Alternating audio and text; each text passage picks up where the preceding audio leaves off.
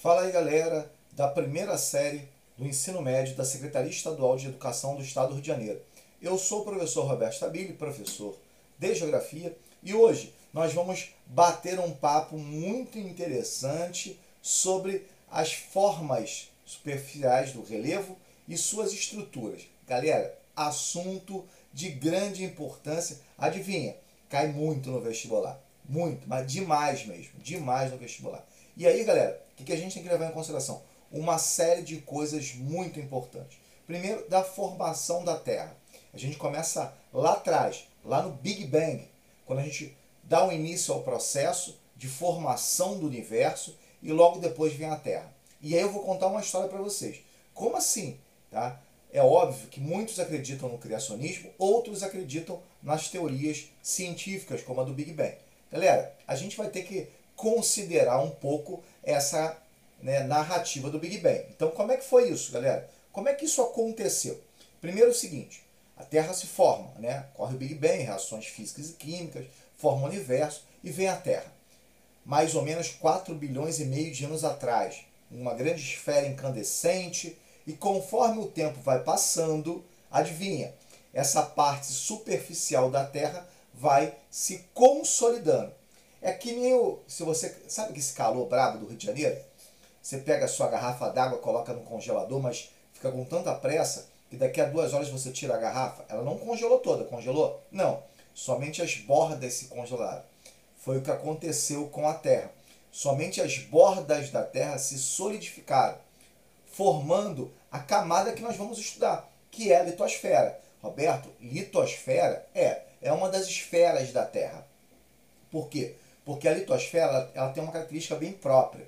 Ela é a camada superficial da Terra onde nós estamos agora, onde se desenvolveu a vida na Terra.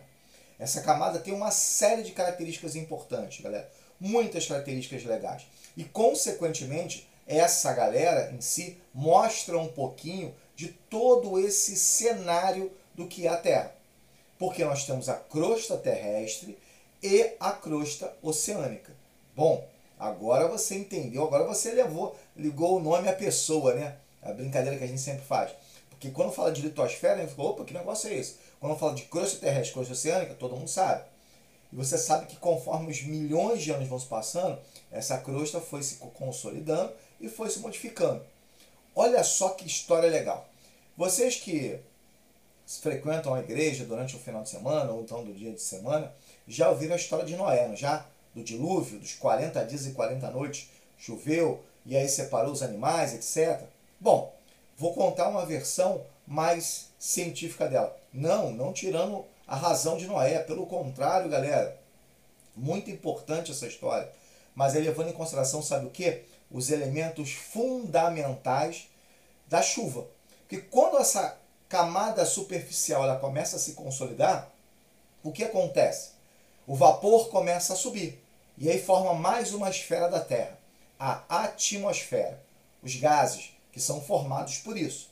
E depois, como esse vapor d'água subiu, subiu e formou grandes nuvens, adivinha o que aconteceu? Isso mesmo, galera, acertaram, vocês são bravos pra caramba. Chuva, galera, muita chuva. Roberto, foram 40 dias e 40 noites de chuvas? Não, galera, foram aproximadamente 10 mil anos de chuva. Imagina isso, 10 mil anos de chuva também formamos os nossos rios e os nossos oceanos. E aí a pergunta é, galera, é, Roberto, vem cá, é, a água dos rios e as água, a água dos oceanos são diferentes. A água do oceano é salgada e a água dos rios é doce. Sim. Por que isso acontece? Ah, essa é uma excelente pergunta. Pelo seguinte, primeira coisa é que nós temos rochas diferentes. E a água precisa retirar os, os sedimentos dessas rochas. Por isso que a água é tão importante para a gente, né? Pelos seus sais minerais. Da onde eu tiro os sais minerais? Das rochas. As rochas é um agregado de minerais e minérios. Ela tem uma importância muito grande, não só economicamente, mas para a gente socialmente. Não só a rocha, mas principalmente a água. Então, galera, olha só que legal. Essas rochas é que de uma certa forma deram todo o processo de água doce e água salgada. E nós temos três tipos de rocha. As rochas magmáticas, formadas pelo magma, as rochas metamórficas, foram transformadas, e as rochas sedimentares, sedimentos de outras rochas. Tá vendo? começamos a falar um pouquinho sobre a Terra. Isso é muito importante para vocês. Galera, fiquem atentos até o próximo podcast.